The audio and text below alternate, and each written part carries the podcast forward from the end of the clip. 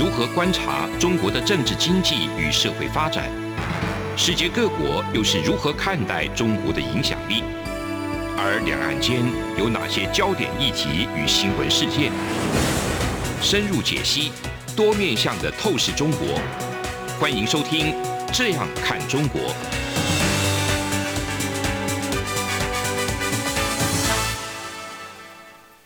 各位听众，你好，我是主持人陈冠廷。您现在收听的是中央广播电台《这样看中国》节目，陈冠廷时间。今天啊、我们邀请到的是陈玉杰老师。陈玉杰老师是中央研究院法律研究所的助理研究员，也是纽约大学的法学博士。那也拥有台湾的这个律师资格。那老师研究的主题方面有包含这个国际人权、国际关系、国际法跟人权之间的交叉面向。那研究的区域是中国、台湾和两岸关系。呃，老师的这个经历也非常的丰富啊、一方面是香港大学的法学院的全球学术研究员，那也是中央研究院博士后的研究学者，经历非常的丰富。那今天邀请老师，主要是针对呃近来这个两岸的关系，还有一些两岸的法律层面上面的合作与交流，跟近来香港的这种国安法。的这一种模糊、广泛和专断的法律来做讨论。首先，呃，先请我们的陈老师跟听众朋友打一声招呼。听众朋友，大家好，谢谢冠廷的邀请，今天很荣幸来这个节目，这样看中国来讨论相关的议题。谢谢老师。其实我们的听众包含台湾还有中国方面的听众，特别是中国方面的听众，可能对我们这种两岸之间的法治的。这种不同可能不是很清晰的了解，所以这次特别想要请陈老师来跟我们讨论一下。首先想要请教老师，老师这个为了打击跨境的犯罪活动，特别是两岸常常会有一些不法的这些犯罪集团，常常会游走两岸之间。为了要打击这些犯罪，我们的政府跟中国的执法机构也是有交流跟合作。那两千零九年，我们的台湾的海峡交流基金会跟中华人民共和国的海峡两岸关系协会有签署了这一个共同打击犯罪的司法互助协议。老师可不可以简单的跟我们的听众解释一下，就是说我们台湾跟中国之间这种体制上面是基本上是非常不同。那这样子的司法合作架构现在的运行状况是怎么样？有顺畅吗？先跟大家说明一下这个架构的背景。两千零九年签订的时候，刚好那时候是呃马英九总统上台没有多久，那其实算是两岸关系的蜜月期时间啦。所以这个协议呢，我们叫做共打协议哦，共同打击犯罪及司法互助协议。这共打协议签的很早，就是在二零零九签订，也是两岸的所有协议中比较签订的。呃，比较早签订的一批协议当中，其中之一哦。那当时签订的目的呢，就是为了要在打击犯罪执法合作上面，两岸的警务能够有更密切的交流。那其实，在这个两千零九年的协议签订之前呢，不是说完全没有合作交流，而是一个比较。个案性的交流，那这样子的这个合作方式并不是很理想，那所以两方面都有意愿要把这个合作制度化，所以呢才会很早的就签订了这个两岸共打协议哦。那协议的内容呢，其实也就是主要是希望能够在涉及两岸的犯罪方面呢，由两岸的执法机关共同合作，然后交换情资。然后共同逮捕嫌犯。那后来大家也都知道，其实涉及两岸犯罪，大家最常在电视上看到的，就是关于电信诈骗这一块。那所以也就有一些电信诈骗犯的合作。那电信诈骗犯呢，因为他们通常这些诈骗的嫌疑犯，呃，有的时候过去是在中国大陆那边去设机房去。做他们的主要的基地啊，但是后来都移到了第三国，所以如何在第三国哈去捕获这个嫌犯啊，啊、也是这个两岸共打协议后来的重点。不过呢，嗯、呃，这个协议当然也有另外一个部分是属于保障我们台湾人权益的协议哦。那这个我们知道说，台湾人到中国大陆的很多，那有的时候在那边会有一些紧急的状况哦。包括说，不论是呃病死啊，或者是呃甚至人的行踪不见，或者是遭到对岸的执法机关。呃，拘禁跟逮捕的情况，像这样的情况，我们在协议中其实是有规定说，对岸的执法机关必须及时的来提供资讯给台湾的相关方面，那好让台湾的政府还有台湾这边的家属都能够呃及时获得这样的讯息。另外呢，这个。协议里面也有提供说，必须要给家属的探视提供便利。那所以呢，啊、这个也就是这个协议比较希望能够保障到台湾人的地方。不过我必须很遗憾的说，哈，就是在啊、蔡英文政府上台之后呢，其实这个协议有很多的规定就被停摆掉了。中国是在呃很多案件里面单方面的去违反这个协议的规定，那包括说像我们所熟知的李明哲案，李明哲呢在呃应该是在三年前到中国，然后在广东啊、在深圳那边被失踪之后呢就没有讯息，那。当时已经是蔡英文总统上台之后了，呃，中国那边也没有依据协议的规定通知我方，那一直到我方一直询问之后，才透露已经被拘禁的消息。后来呢，呃，李明哲的妻子李静宇想要去探视，也都。多次的被阻挠哦，所以其实现在这个协议运作的状况可以说是相当的不理想。那这个都要呃归咎于政治因素以及中国政府单方面的去违反协议的规定。非常感谢老师的解释。那想要请问老师哦，一个比较呃直接的问题就是说。最近常常看到一些民众，常常会认为说什么权益啊、人权啊这些不重要，反正就是逮到这些罪犯，就是呃不给探视权是应该的。他们对中国的这一种做法，似乎反而是觉得是雷厉风行。老师，您觉得这样子的的说法有什么样的问题？特别是说，像是中共的司法系统对政府当局侵犯人权几乎没有进行监督，他会任意拘留，还有严重的侵犯公平的审判权。那这样子的制度性的缺陷，很大程度了影响了两岸的司法合作嘛？老师，你怎么看这个部分？然后觉得应该要怎么样跟民众去说明？这样子其实不仅仅是伤害的是所谓的可能的嫌疑人的权益，甚至也包含一般人民的权利。冠廷这个问题问得非常的好哦。首先，我想要讲的是，对于这样的想法哦，其实是呃，我觉得呃，我们。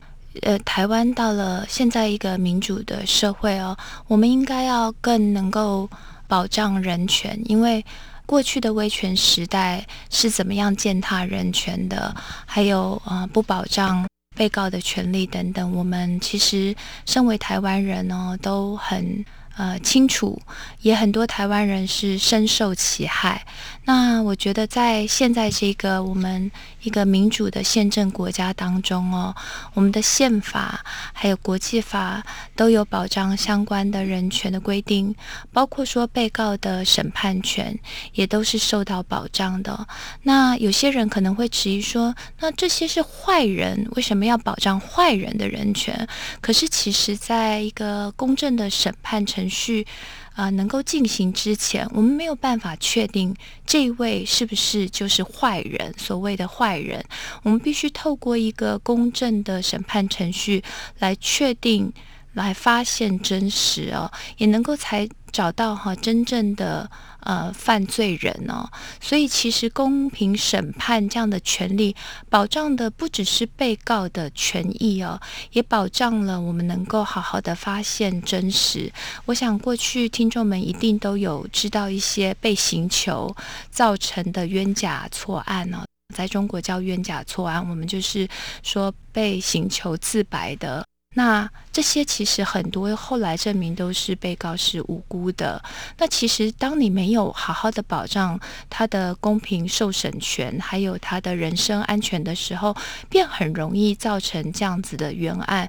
所以我觉得，其实哦，这个保障被告的权益，不仅仅是从被告的角度来看，其实对于我们找到真正的犯罪人，还有不要错枉无辜这样子的一个目的。的追求都是有注意的。那老师，我想请教，就是说，毕竟在台湾还是相对这个制度上是非常民主，然后我们的司法系统在这一二十年也走向了这一个先进国家之流。那中国的这种司法系统好像非常不透明，所以特别是非关一般的犯罪，而是这一种像是跟国家安全相关的，或者是只要是稍微跟政治相关的部分。那可能会遇到的挑战就会很多。那老师，你觉得这种制度性的缺陷有没有影响到呃两岸在这个司司法互助上面的合作？啊、我觉得应该要影响到两岸在司法互助上面的合作，因为在国际法上面有所谓的不强迫遣返原则，也就是说，当一个国家要把一个嫌疑犯遣返或者是引渡到另外一个国家的时候，他必须要确保这个人被遣返或引引渡过去之后，不会遭受到酷刑的对待。好，那也有国际法的原则发展到后来，比如说欧洲人权法院，他就会采用说，你送过去之后，也要确保他不能够受到公平审判权呃违反的情况啊。那所以其实，在这种情况下，也就是说，当你知道把这个人送过去，他会被酷刑哈，或者是他会他的公平审判权他会受损的时候，这时候你就是应该依据这个国际法人权保障的原则，不要把人送过去。那不把人送过去，你呃接下来要怎么处理？比如说在台湾起诉，或者是再找一个第三国，他是安全的第三国来起诉他。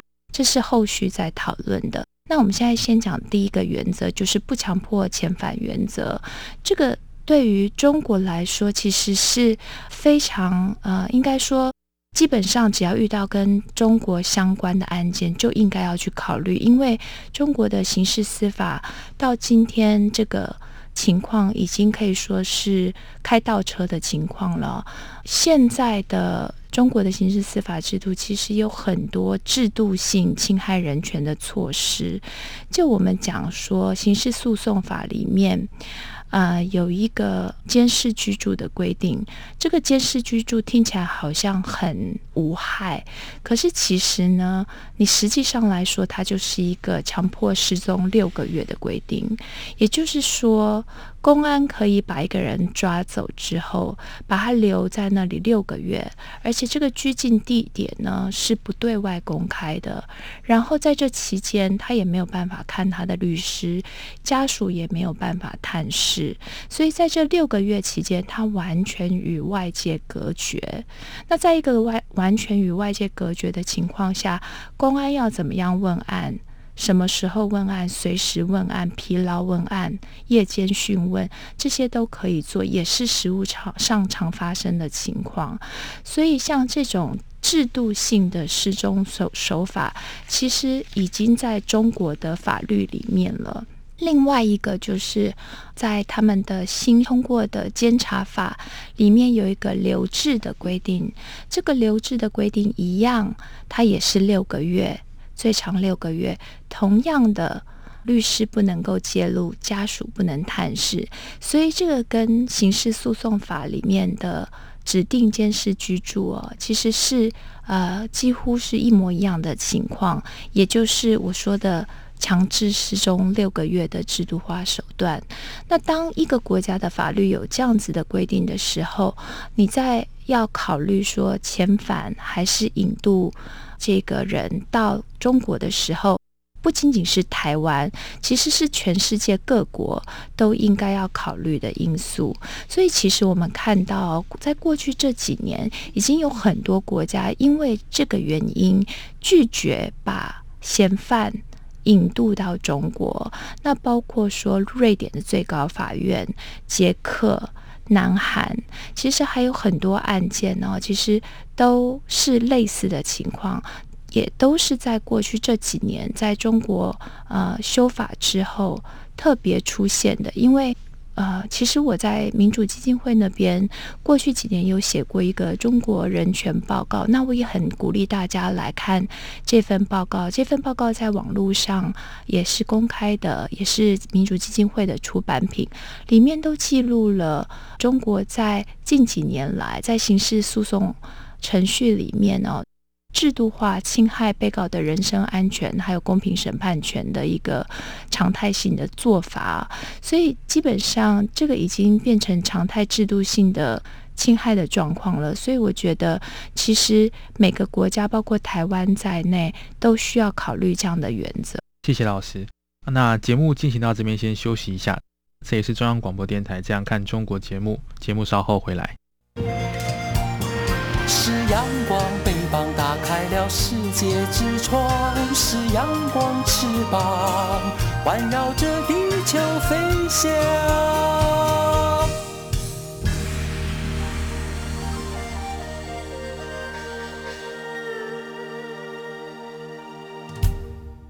非常感谢陈老师在上一节节目的分享。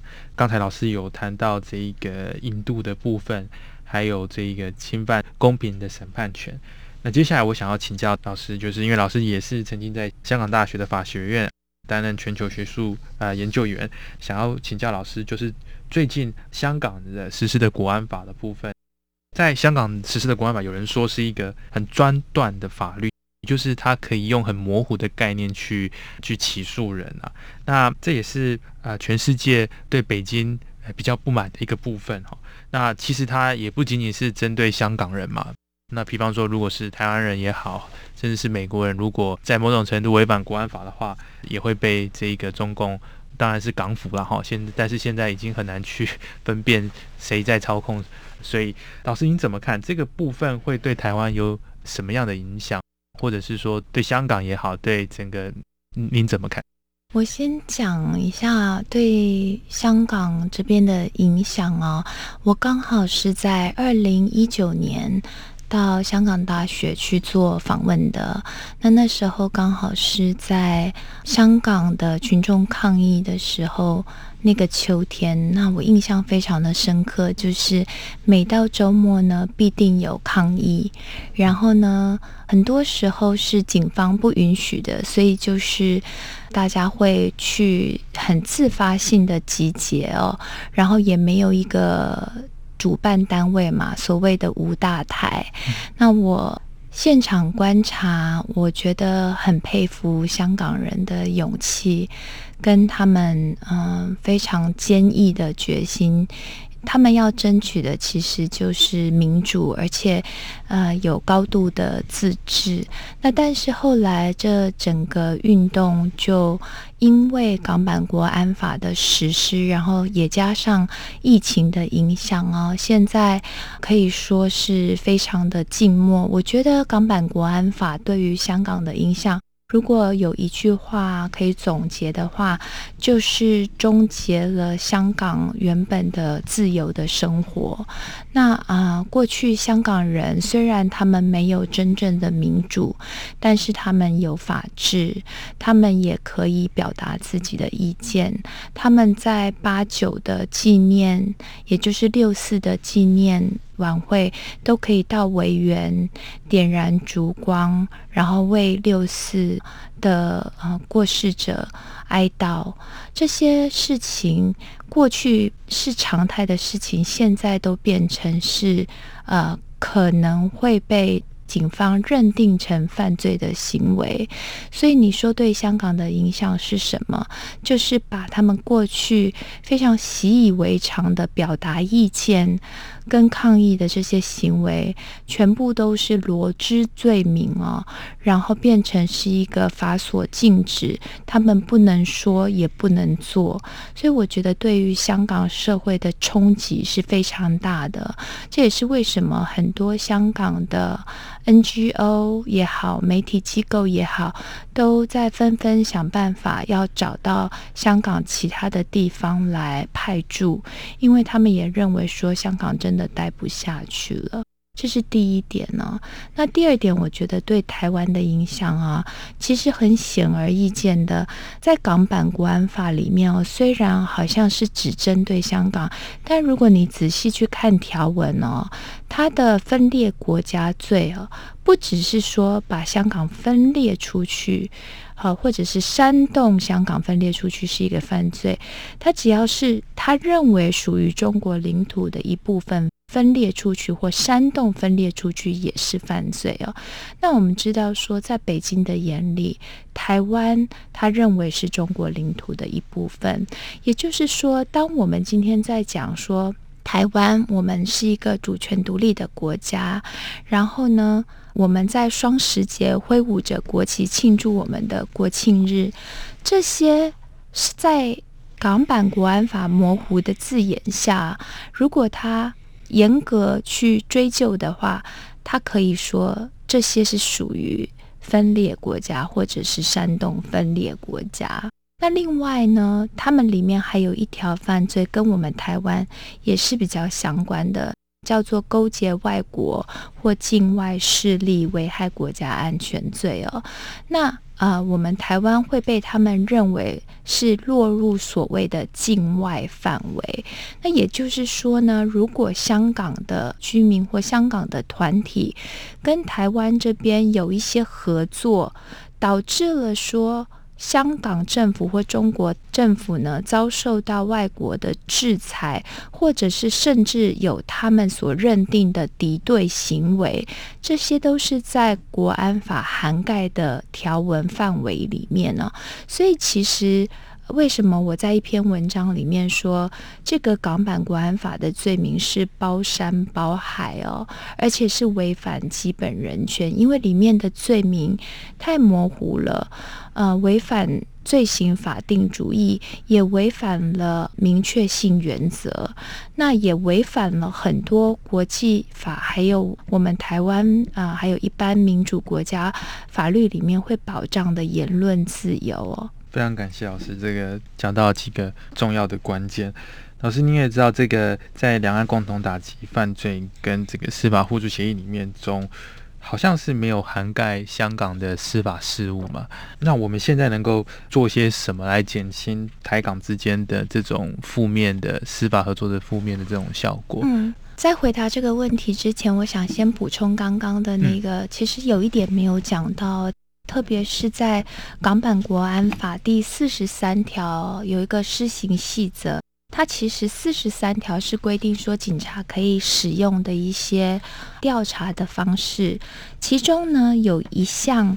在施行细则四十三条的施行细则里面就有提到，他可以向外国及台湾政治性组织及代理人要求就涉港活动提供资料哦，也就是向我们的呃组织来要资料。